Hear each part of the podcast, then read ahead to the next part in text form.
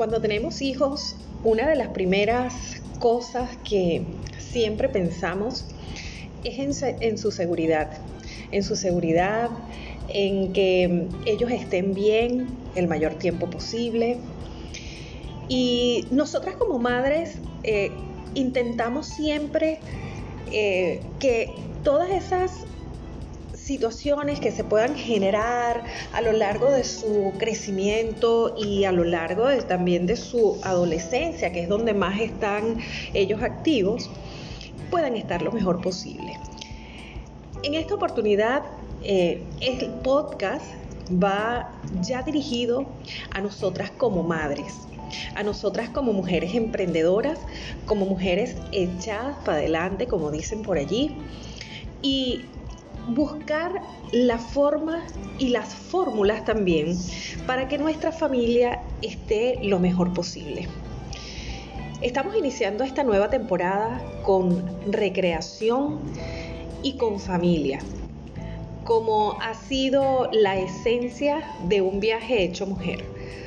Buscamos mujeres que sean emprendedoras, pero que también sean madres y madres artistas, creadoras, madres que, que sean esas suplidoras del amor, del valor, de la verdad, de la conciencia.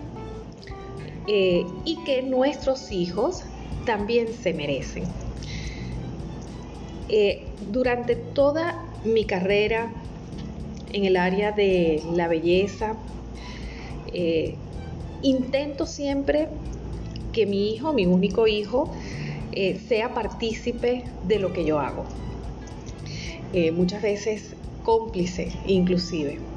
Tenemos una relación maravillosa y es lo que yo quiero eh, también proyectarles a ustedes, que no solamente seamos mujeres que estemos el día a día trabajando, quizás en el caso mío creando contenido, pero también que apliquemos esa parte emocional.